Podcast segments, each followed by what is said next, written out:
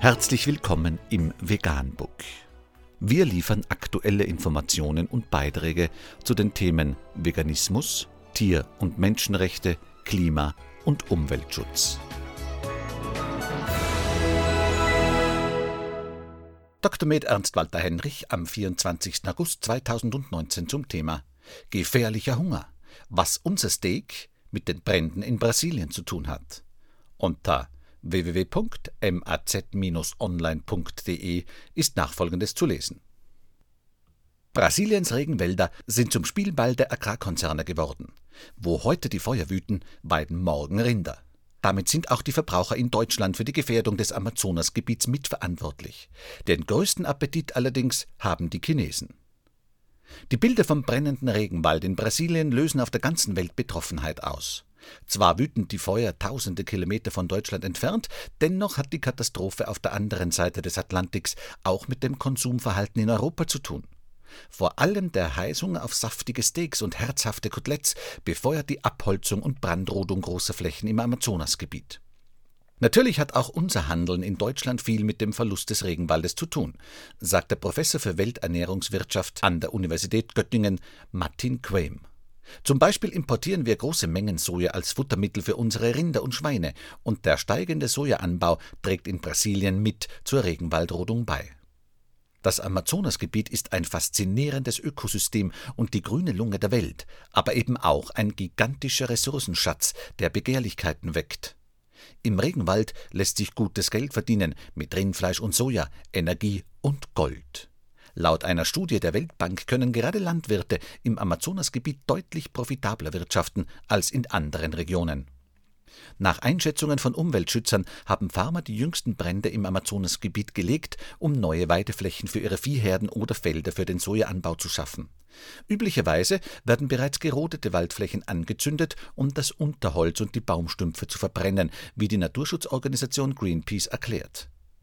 Weil es derzeit in der Region ungewöhnlich trocken ist, greifen die Brände auch auf noch intakte Waldflächen über und breiten sich immer weiter aus. Die Welternährungsorganisation FAO macht die Umwandlung in Weideland für 80 Prozent der Verluste an Regenwald in der Amazonasregion verantwortlich. In den vergangenen Jahren ist die Fleischproduktion in Brasilien explodiert. Rund 200 Millionen Rinder leben heute in dem größten Land Südamerikas. Die Exporte stiegen laut einer Analyse der Organisation Foodwatch in den vergangenen 14 Jahren um mehr als 700 Prozent. Heute ist Brasilien der größte Rindfleischexporteur der Welt. Was auf den riesigen Weiden und Feldern in Brasilien angebaut wird, landet auch in Europa auf den Tellern. Nach Angaben der EU-Kommission ist Brasilien der größte Exporteur landwirtschaftlicher Produkte in die Europäische Union. Im vergangenen Jahr verkaufte Brasilien Agrarerzeugnisse im Wert von 14,5 Milliarden Euro an die EU. Durch das kürzlich vereinbarte Freihandelsabkommen zwischen dem südamerikanischen Wirtschaftsbündnis Mercosur und der Europäischen Union könnten es in Zukunft sogar noch mehr werden. Deutschland und die Europäische Union machen sich mit ihrer Unterschrift unter das Freihandelsabkommen mit den Mercosur-Staaten an den verheerenden Waldbränden mitschuldig, sagte Brasilien-Referent des katholischen Lateinamerika-Hilfswerks Aveniat, Clemens Paffhausen. Die versprochenen niedrigen Zölle auf Importe und Rindfleisch und Soja aus Südamerika führen zu mehr Abholzung und mehr Anbauflächen. Frankreich und Irland drohen nun, das Mercosur-Abkommen angesichts der massiven Abholzung im brasilianischen Regenwald zu blockieren. Bundesumweltministerin Svenja Schulze verlangte Schutzgarantien für das Amazonasgebiet. Auch die EU-Kommission will über den Mercosur-Deal Druck auf die Regierung des brasilianischen Präsidenten Bolsonaro ausüben. Die EU ist der drittwichtigste Absatzmarkt für brasilianisches Rindfleisch.